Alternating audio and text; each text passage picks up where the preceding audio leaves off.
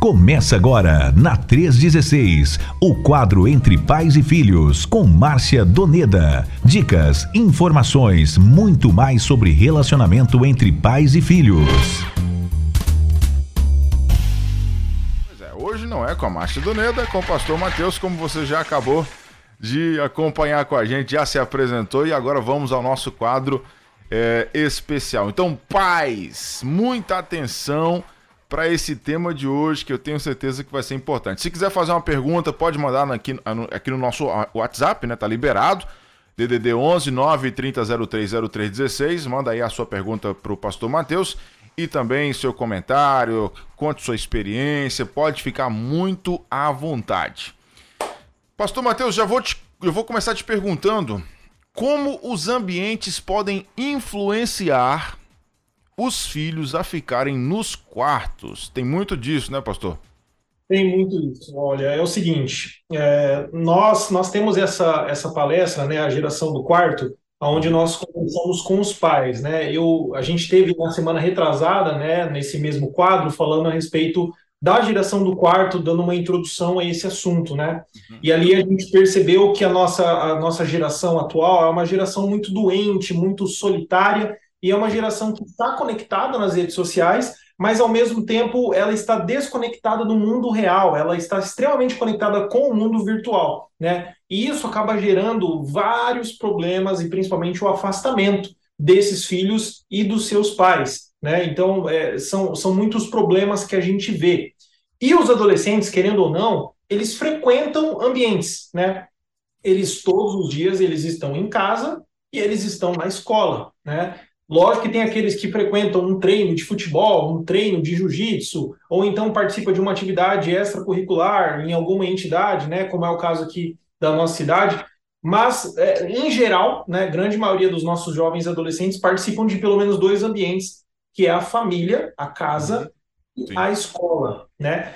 E esses ambientes, quando eles não são é, bem observados, quando eles não são bem orientados, eles podem servir como potencialização de diversos problemas de saúde mental desses meninos e meninas. Né? O, no livro em que a gente baseia essa palestra, Geração do Quarto, o Dr. Hugo Monteiro Ferreira, ele encontra nessa sua pesquisa, ele faz uma pesquisa com mais de, de 3 mil jovens, adolescentes e pais, e ele descobre que muitos dos problemas eles têm a sua origem nesses dois ambientes, na família e na escola. Né? É, só para contextualizar, ontem mesmo eu tive uma conversa com um adolescente, e esse adolescente tinha passado um problema dentro de casa. Sua mãe, ela é muito, muito alcoólatra, ela bebe muito, muitas bebidas alcoólicas e o, e o seu pai é um pouco agressivo, um pouco não, muito agressivo, e acaba até agredindo a sua esposa. E ele está nesse ambiente, está nesse contexto.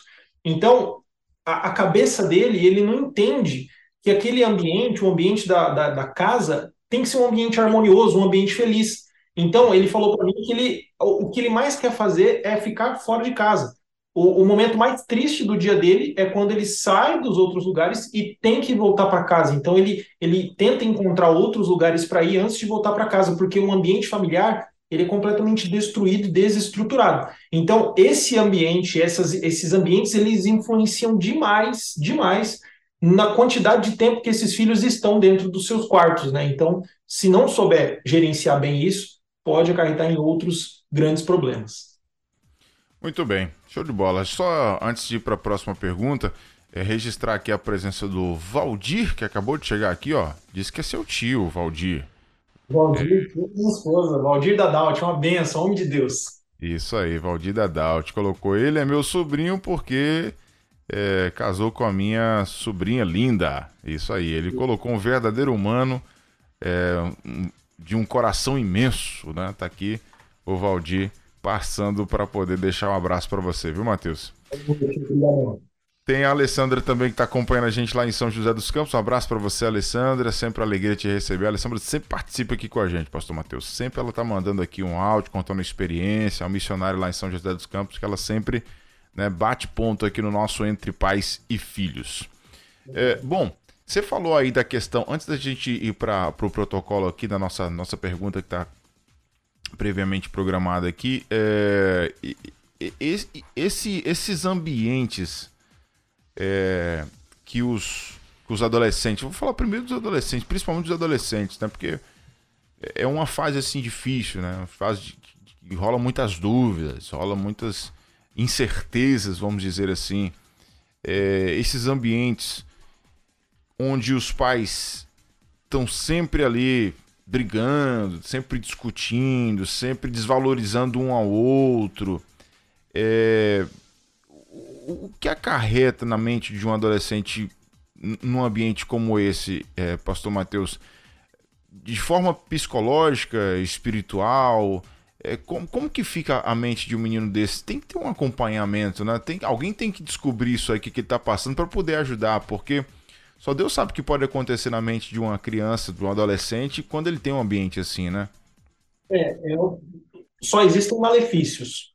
Ah, uhum. A única coisa que pode sair de um ambiente como esse são mais problemas. Né? Então, com certeza, precisa de acompanhamento, mas não só os filhos, porque às vezes os pais eles ficam desesperados que os seus filhos estão dentro dos seus quartos e não tem nenhum relacionamento com ninguém, e aí tem um churrasco da família, o filho está lá dentro do quarto, não conversa com ninguém, se isolou, se trancou no mundo dele, o quarto é a casa dele. Os pais eles acham que isso é um grande problema, mas eles não conseguem entender que existem raízes, né? Existem origens desse problema. E aí você vai conversar, você vai entender, na verdade, quem está precisando de ajuda, além do adolescente, são os pais, é a casa, é a família. Aquele ambiente ele precisa ser tratado, né? Se é um ambiente agressivo, se é um ambiente onde tem muita violência, se é um ambiente onde tem drogas e bebidas alcoólicas, é um ambiente que precisa de um acompanhamento, de uma orientação. Porque, senão, isso pode acabar acarretando em vários outros problemas, né? É, você pode estar, tá, querendo ou não, ter o seu filho suscetível ao mundo do crime, é, uhum. pode ter o filho assim querer fugir de casa e fazer alguma besteira na rua. Então, tudo isso você precisa olhar com, com um carinho especial, com um cuidado especial. Algo que eu tenho visto poucas famílias fazerem. Né? Eles querem atacar o, o problema em si, o negócio que está acontecendo lá, né? O filho que está dentro do quarto, quer tirar o filho do quarto à força. Mas não, às vezes quem tem, tem, quem tem que mudar, quem tem que ser orientado são os pais. E o, os professores, eles percebem é, isso em algum comportamento diferente na escola, quando se tem um ambiente assim?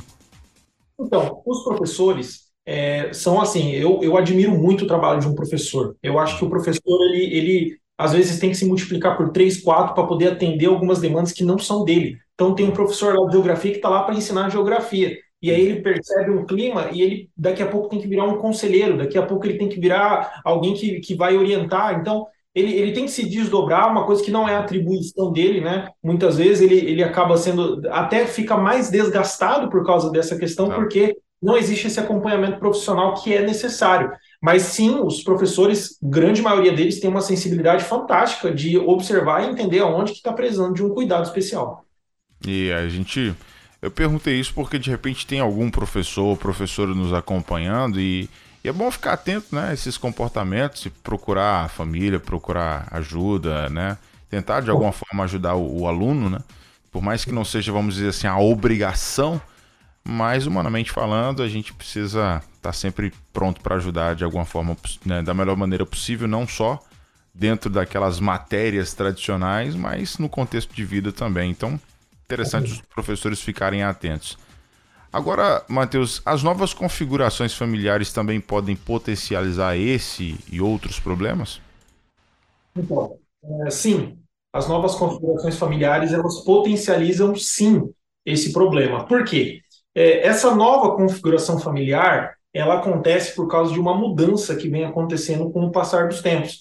Você vai ver há anos atrás, era normal, por exemplo, o casamento ser precoce, né? O casamento muito cedo, né? O, ambos muito novos. Você vai conversar com um casal que tem, sei lá, 60, 70 anos que estão juntos e eles vão contar a história deles para você. Eles vão falar que eles se conheceram quando eram muito novos e começaram a namorar e aí o relacionamento acabou acontecendo e, e, conta muito pouco a questão do romance, sabe, da, da, da, paixão, aquele negócio do sentimento, né? Mas é muito mais levado em, em, consideração a questão financeira, né? O, a junção dos patrimônios, né? Eu, eu, quero sair da casa do meu pai, ou então se eu me casar eu tenho direito a isso, a isso e aquilo, né? A questão do dote, tudo isso é, tá, assim na, nas configurações familiares antigas, configurações familiares antigas, isso era muito normal, né? E o, e o pesquisador, Dr. Hugo ele observa isso também, essa mudança dessas configurações familiares.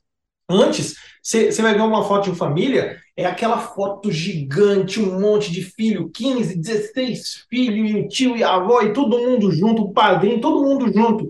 E você vai ver uma foto hoje de uma família, pesquisa, família, família moderna, família atual. Você vai ver o pai, a mãe e um ou dois filhos, abraçadinhos, né?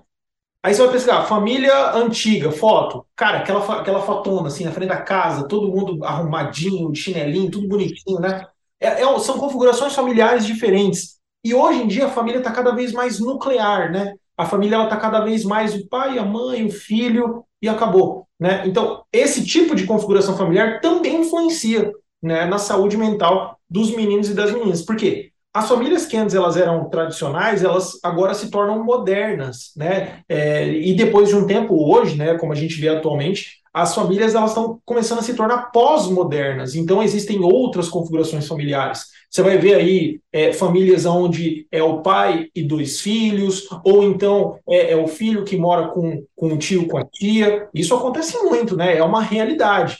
Infelizmente isso acontece, né? É, tem um caso aqui na, na, nossa cidade que a gente esteve atendendo, que é o, o, o, filho, os seus dois irmãos mais novos, a sua mãe, o seu tio e a sua avó. Todos eles moram juntos na mesma casa. Então, é, é, essa, essas famílias novas, essas famílias diferentes, essas configurações familiares diferentes, elas começam a construir uma ideia de família que pode, querendo ou não, atrapalhar essa caminhada né, desses meninos e meninas de entender o que, que é família. E eles ficam confusos, eles não sabem quem é o pai.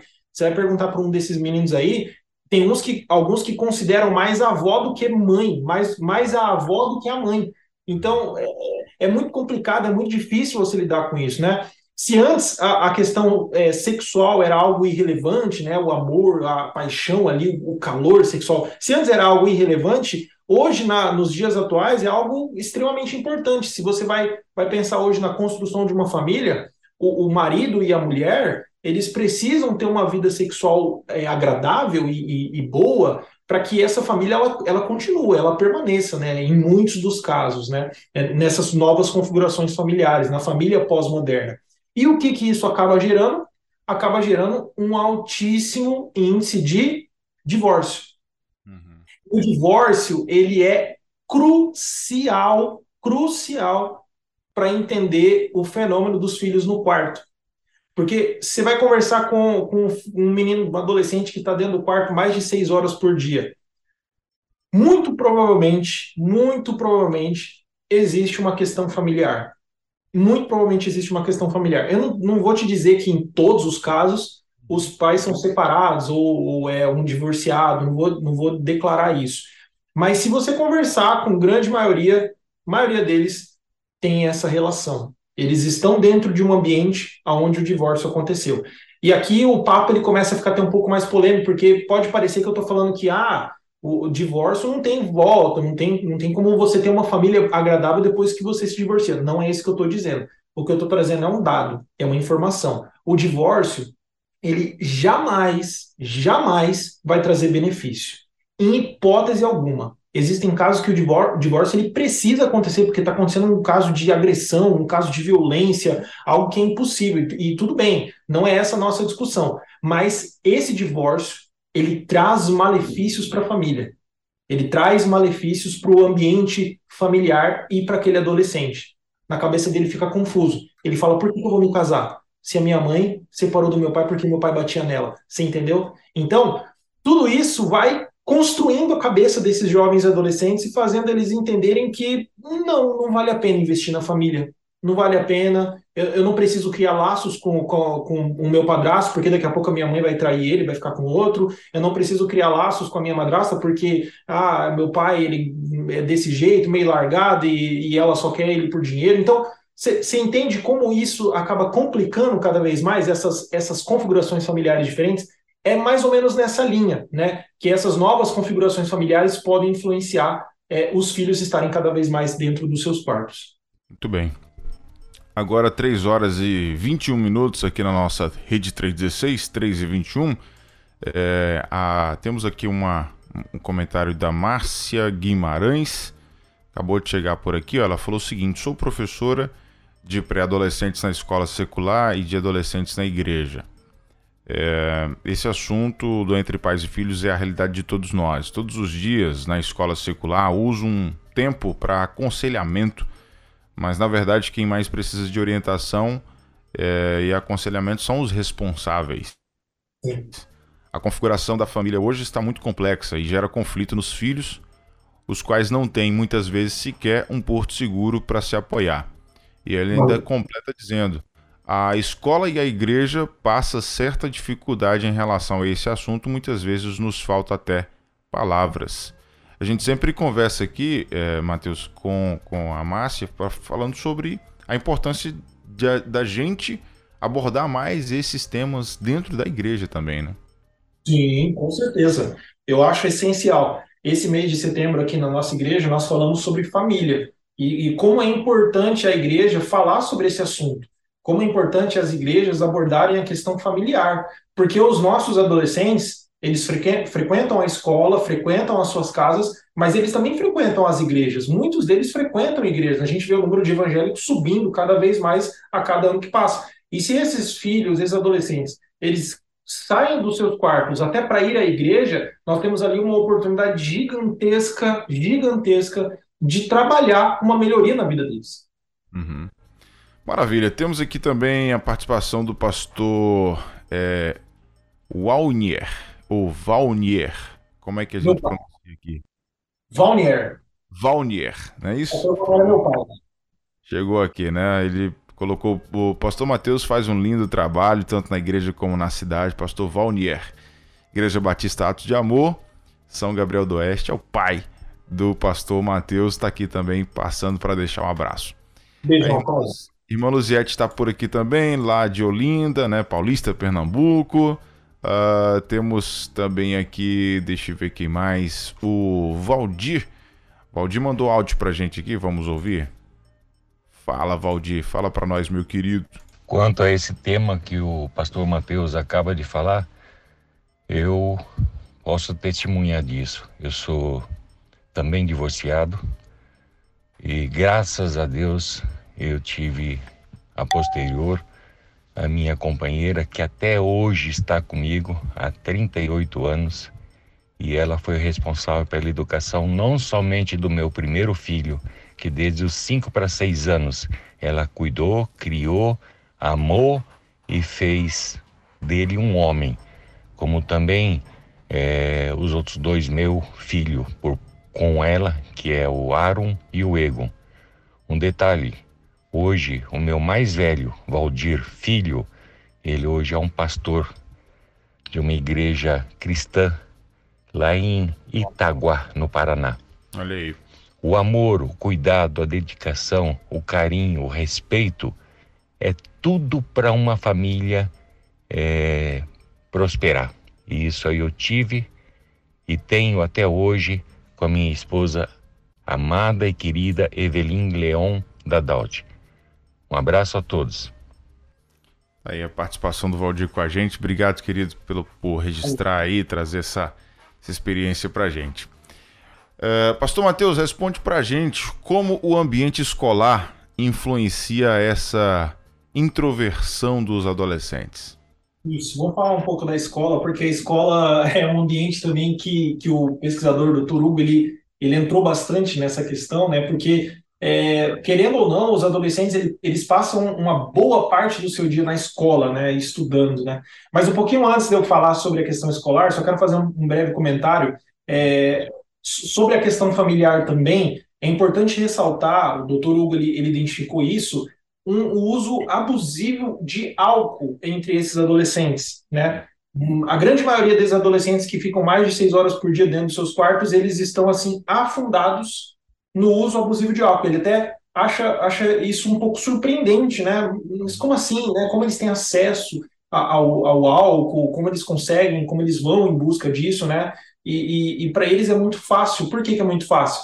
Porque dentro de casa tem, né? Porque os pais consomem, os pais deixam ali livre, eles bebem juntos e, e tudo mais e isso acaba potencializando muitos dos vícios, né? É, que é uma grande porta de entrada para as drogas, é, com, por exemplo, né, o álcool, por exemplo, ele dá entrada para outras drogas. Então, o, o, tenho até aqui uma, uma pesquisa, uma notícia, que diz assim: cerca de 3% da população acima de 15 anos pode ser considerada alcoólatra, diz especialista que fala sobre os riscos. 3% da população acima de 15 anos, né? Ali nessa faixa etária, você vai ver que eles são alcoólatras. E cada vez mais esse número vai diminuindo, a idade vai diminuindo, a faixa etária vai diminuindo. Então, é, é, é um dos é um dos reflexos né, desse, desse problema da configuração familiar. Né? O, o, meu tio aí, o tio Valdir, ele trouxe o relato da família dele, né, do ambiente familiar dele, e a família dele é uma bênção, né? A, a tia Evelyn é uma bênção na nossa igreja, todos eles, né? A família deles é uma família que conseguiu reconstruir a sua história, né? É, graças a Deus por isso. Mas, infelizmente, existem famílias que passaram pelo divórcio e não conseguiram lidar tão bem como o tio Valdir né? E a, e a Evelyn. Eu conheço outras histórias que também tiveram um, vamos dizer, um final feliz. Mas é, nós temos que ter isso em mente. O divórcio, ele sempre vai trazer malefícios, ele nunca vai trazer benefícios, ele sempre vai trazer trauma, sempre vai trazer tristeza, e, e, o ideal é que a gente saiba o que fazer antes de iniciar uma família, né? Se planejar, tomar decisões corretas na hora certa e no tempo certo. Falando um pouco sobre a escola, né?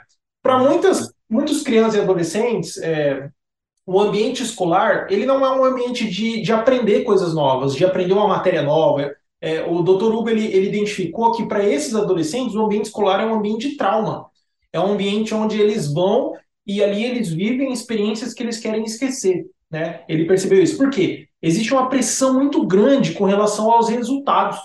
Eles precisam tirar nota boa, eles precisam ser comportados, eles precisam ser bons alunos, eles precisam passar no vestibular. São provas, são atividades, são tarefas, são trabalhos, são simulados, e é muita cobrança, e muita competição, e tudo isso vai pressionando, pressionando, pressionando. Daqui a pouco a cabeça deles está quase explodindo.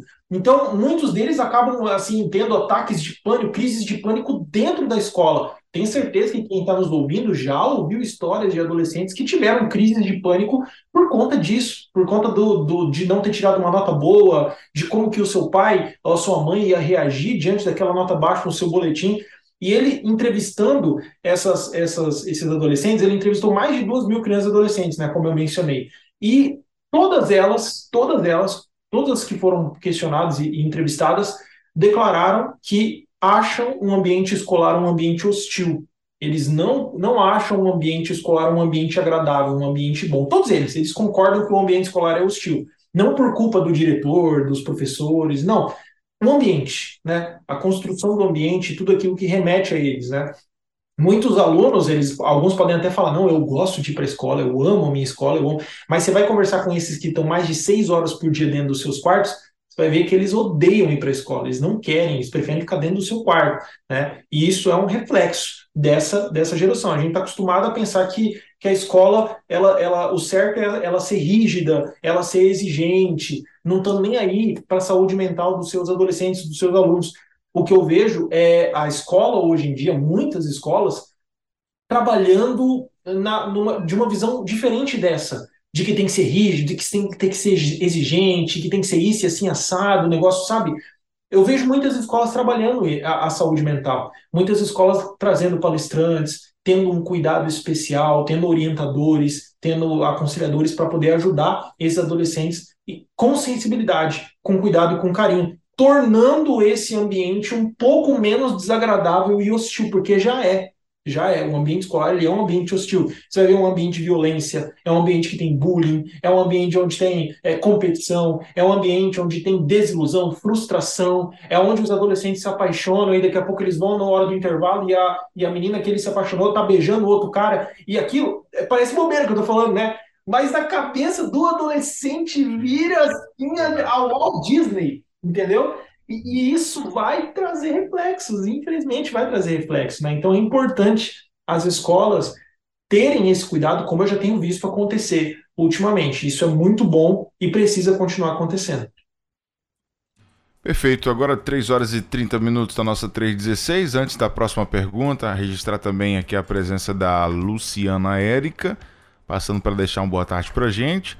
Tem também a irmã Luziette, lá de Paulista, Pernambuco, acabou de mandar mais mensagem aqui, mandando um abraço para a missionária Márcia. Hoje ela não está aqui, mas fica aqui o abraço.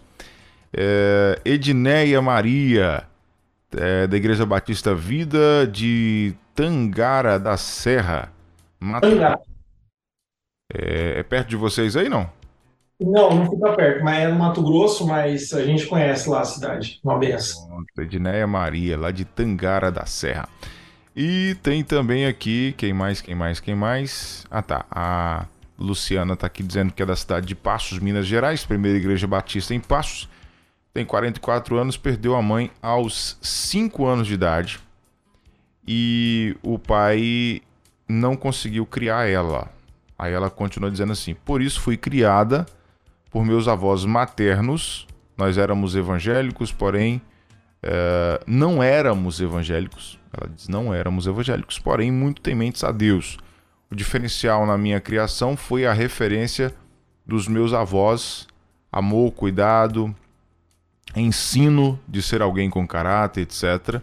O ambiente da igreja mesmo sendo católica, a escola ensinando e direcionando, o esporte também, é, todo esse contexto de vida ajudou muito elas. Então a gente vê aqui é, justamente o que a gente estava comentando no início, né, Matheus? Um, um, um, uma configuração aí bem diferente, mas graças a Deus que os avós conseguiram ajudar aí a, a Luciana, né, Matheus?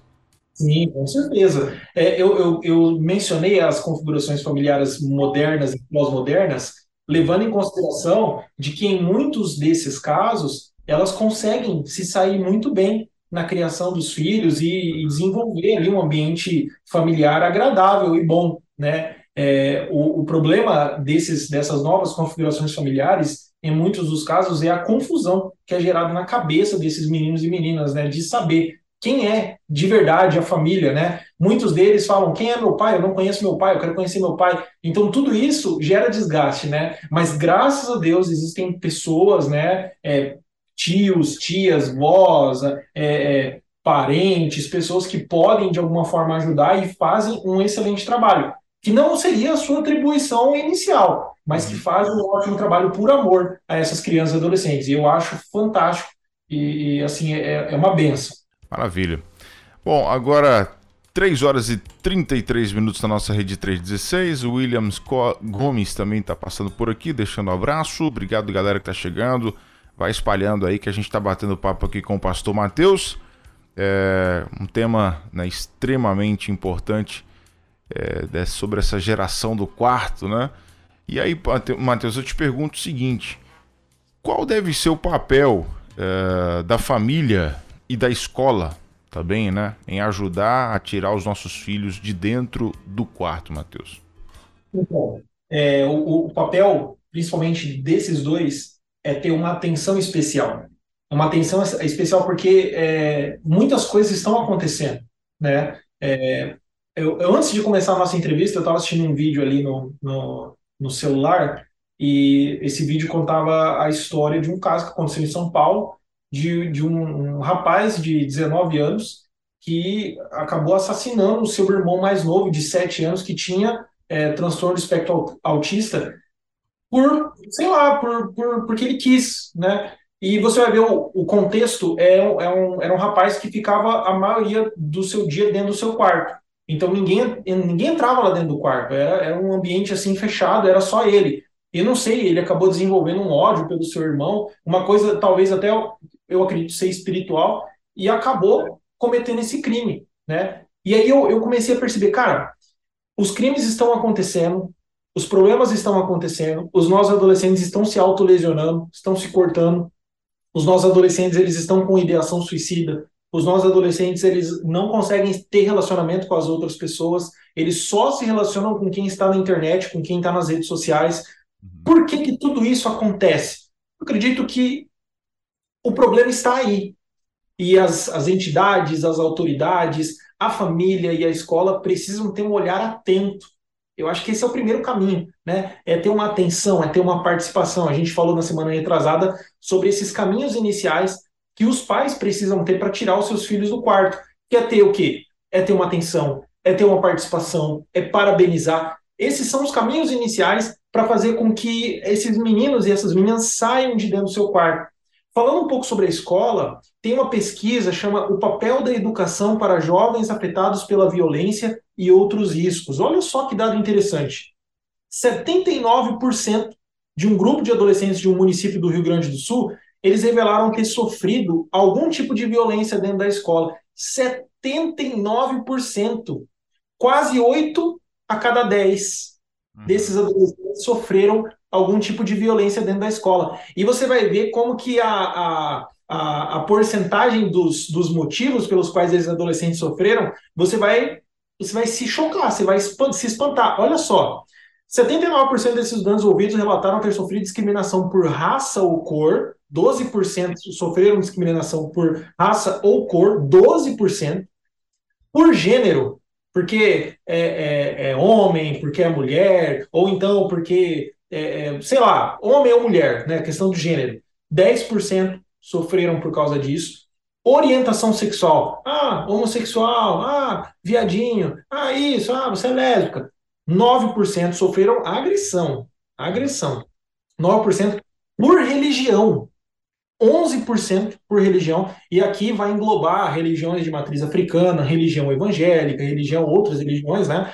11% por religião. Então, esses adolescentes eles estão discutindo esses assuntos na escola, entendeu? Eles estão falando sobre isso. Aí, classe social, ah, você é muito pobre, você tal, 10%. Preferência política, ah, Lula, Bolsonaro, 8% sofreram agressão por causa disso. Roupa ou aparência é o maior. Ah, você é feio, ah, tua roupa é feia, ah, teu tênis é falsificado. 17%. 11% devido ao lugar onde eles moram.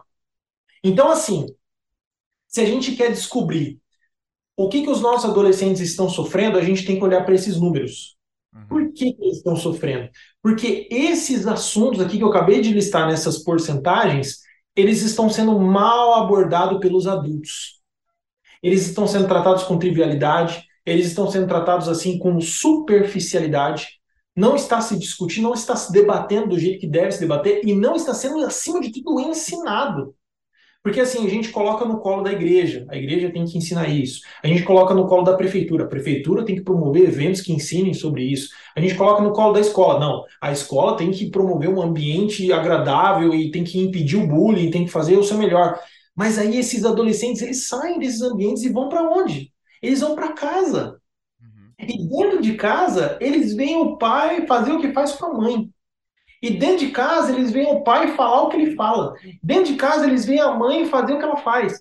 Então, assim, se, se a, as famílias, se as autoridades, se as igrejas, se, se as entidades, se as pessoas responsáveis por esses meninos e meninas não abrirem os seus olhos para discutir, para ensinar e para falar o que realmente é importante, eles vão continuar se agredindo e se violentando.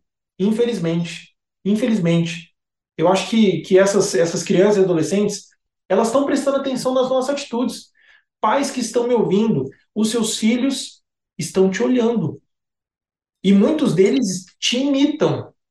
E eles usam as suas práticas e as suas atitudes para justificar as atitudes deles. Então, isso já é um ponto de, de, de sabe, de você ter uma atenção melhor. As palavras que você usa, o seu comportamento, tudo isso, os filhos estão prestando atenção. Os filhos estão olhando. E eles estão construindo a sua personalidade, estão construindo o seu caráter. A família, ela é um lugar ali onde os filhos têm que se sentir seguros. É um lugar onde eles têm que se sentir confortáveis, onde eles têm que se sentir acolhidos, onde eles vão ser ensinados sobre os valores da vida, sobre os princípios, sobre não roubar, sobre não matar, sobre respeitar as mulheres, sobre respeitar os mais velhos, sobre respeitar as autoridades. A família tem que ser esse ambiente. Mas muitos desses adolescentes, dentro das suas casas, correm perigo e sentem medo. Eles não querem voltar para casa. São incontáveis incontáveis adolescentes, meninos e meninas, que relatam para nós que eles não querem voltar para casa, que eles preferem fugir de casa, que eles preferem ser pegos pelo conselho tutelar na rua e serem levados para um abrigo. Aqui na nossa cidade nós temos um, um, programa chamado Família Acolhedora. E é um programa assim que eu admiro. Eu, tenho, eu, eu vejo assim a coragem de, de famílias de abrirem espaço de dentro das suas casas para acolherem adolescentes de alta complexidade de extremo risco eu conheço algumas famílias que receberam essas, essas crianças e adolescentes depois do contato que a gente teve através do projeto. E assim, a garra, a determinação, o cuidado, a sabedoria, a maestria, o discernimento, que muitas vezes muitos deles não têm e se exige deles. Mas só a coragem de receber esses, esses meninos dentro de casa já é louvável, porque a casa tem que ser um ambiente acolhedor, tem que ser um ambiente de amor, um ambiente de ensino, um ambiente de, de diálogo, de conversa, não de discussão, não de xingamento, não de agressão, de respeito, não de desrespeito. Entende?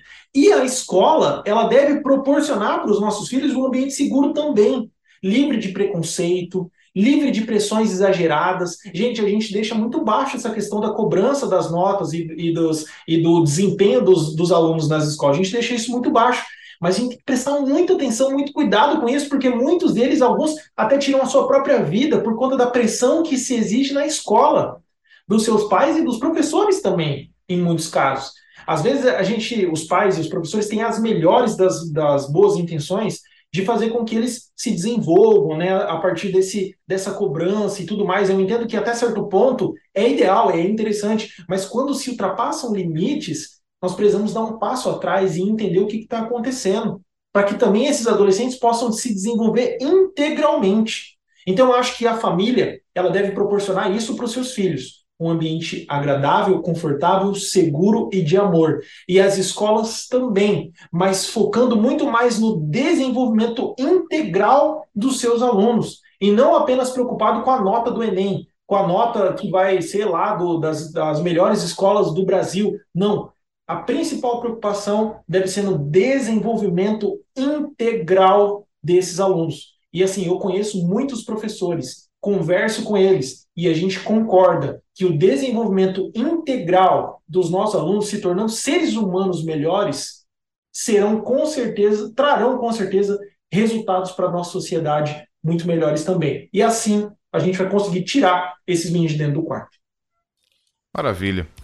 Agora, pastor Matheus, eu vou te pedir é, um favorzinho, você voltar um pouquinho nos, nos motivos, né, em que esses adolescentes sofreram agressão nessa cidade que você citou, acabei esquecendo na cidade é, para a gente chamar atenção para os temas, né?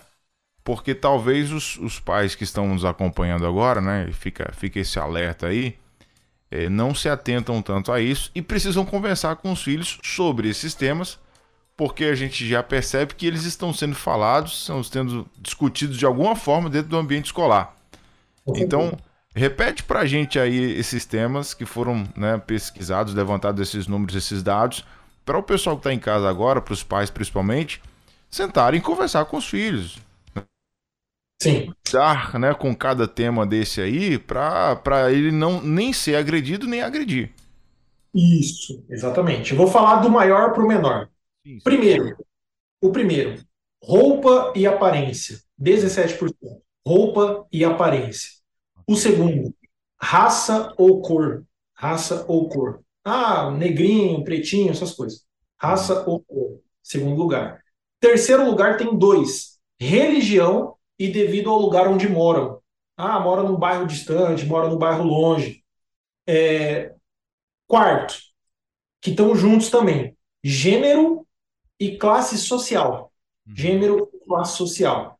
E em, último, em penúltimo, orientação sexual, com 9%, né? Questão de orientação sexual. Em último lugar, o que menos é falado, mas acontece também, as agressões acontecem, é por preferência política, discussões políticas é o, é o menos, né? É o menor dado. Então, assim, eu vejo muitos, muitas pessoas darem uma ênfase gigantesca na questão política, na prefer, nas preferências políticas, quando, na verdade, 17%, mais que o dobro dos casos de violência né, nessa pesquisa que foi, que foi relatada aqui numa escola, numa cidade do Rio Grande do Sul, ele não fala qual cidade que é, mas uma cidade do Rio Grande do Sul, ah, tá. é por roupa ou aparência. Questão material, entende? Questão material. Então, esses são os temas que precisam ser abordados, precisam ser falados e conversados entre pais e filhos. Maravilha. Então, fico alerta, pessoal. Sente com tua galerinha aí, com seus adolescentes, falem sobre isso para que eles possam lidar da melhor maneira possível né, com seus colegas, professores no ambiente escolar. Bom, 3 horas e 45 minutos. Matheus, De que forma você quer concluir esse, esse papo de hoje? Quer fazer um resumão aí? Como é que a gente fecha essa nossa conversa de hoje? Isso, eu tenho um, um, um compromisso daqui a pouquinho. Eu vou falar bem rápido nessa né, fala final. É, eu acho assim, é extremamente importante as famílias, os pais, as igrejas abordarem a questão familiar, abordarem a questão dos vícios, abordarem a questão dos ambientes, abordarem o que esses meninos e meninas estão falando. Eu sou um pastor de jovens e eu sou um cara muito curioso e muito pesquisador. Eu entro no TikTok, eu vejo tudo que tem que ver, entro nas redes sociais, conheço o tal do Discord, conheço os YouTubers, conheço essas redes sociais, Snapchat, tudo. A gente está dentro dessas redes sociais e a gente vê o que eles consomem. Uhum. Pais, participem disso. Vejam o que seus filhos estão consumindo. Vejam onde eles estão entrando. Acima de tudo, se interessem pela vida dos filhos de vocês. Se interessem. Porque, assim, a gente, a gente ouve alguns relatos de alguns filhos falando que, ah, o meu pai não se importa comigo. A minha mãe não quer me conhecer. Eu sento para conversar com a minha mãe, ela fica só mexendo no celular, ela não me dá atenção. Ela dá atenção para os amigos dela, ele dá atenção para os amigos dele.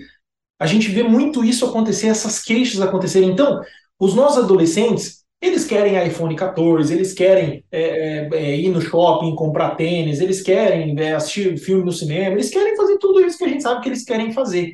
Mas acima de todas essas coisas, os nossos filhos, os meninos e as meninas, estão carentes de atenção dos pais. Eles querem contar o dia na escola que aconteceu com eles para os pais. Eles querem contar é, sobre uma desilusão amorosa que aconteceu para os pais. E muitos deles não, não conseguem ou dizem que não querem contar porque não há essa abertura. Porque não há essa janela aberta, essa porta aberta.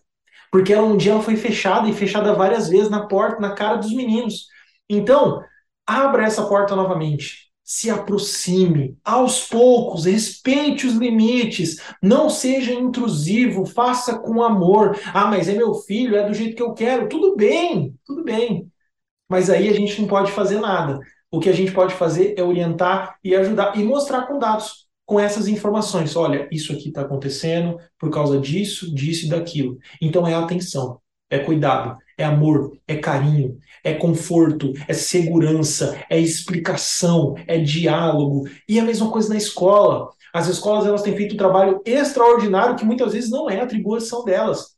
Mas eu vejo diretoras, professores empenhados em buscar um desenvolvimento integral desses meninos e meninas. Então, pais, vocês querem tirar os seus filhos de dentro dos seus quartos? Participem da vida deles. Conversem com eles. Elogiem as suas conquistas. E preste atenção no que eles estão fazendo, com quem eles estão falando e o que eles estão acessando.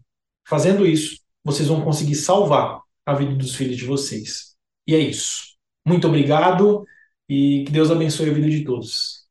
Tá certo, a gente que agradece, Pastor Matheus. Obrigado mesmo por esse tempo aqui com a gente. Um conteúdo maravilhoso, muito proveitoso. É só a gente colocar em prática agora para poder ajudar os nossos adolescentes. Que Deus te abençoe e te espero numa próxima aqui, hein? Seja sempre bem-vindo.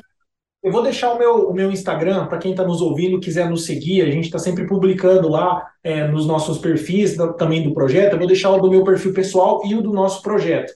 Okay. É o arroba Mateus Ovando com TH. M-A-T-H-E-U-S O-V-A-N-D-O.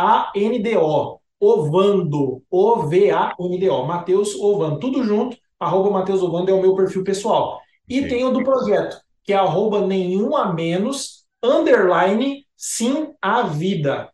Arroba nenhum a menos, underline, sim a vida. É só você pesquisar lá, acessar lá que a gente tem algumas fotos, alguns registros e com certeza vai ser muito agradável recebê-los também. Maravilha, fechou. Abraço, meu querido, bom restante de semana para você, tá bom? Parabéns pelo trabalho aí, que Deus te abençoe. Valeu, tchau, tchau. Deus, tchau, tchau. Entre Pais e Filhos, com Márcia Doneda, na 316. Dicas, informações, muito mais sobre relacionamento entre pais e filhos.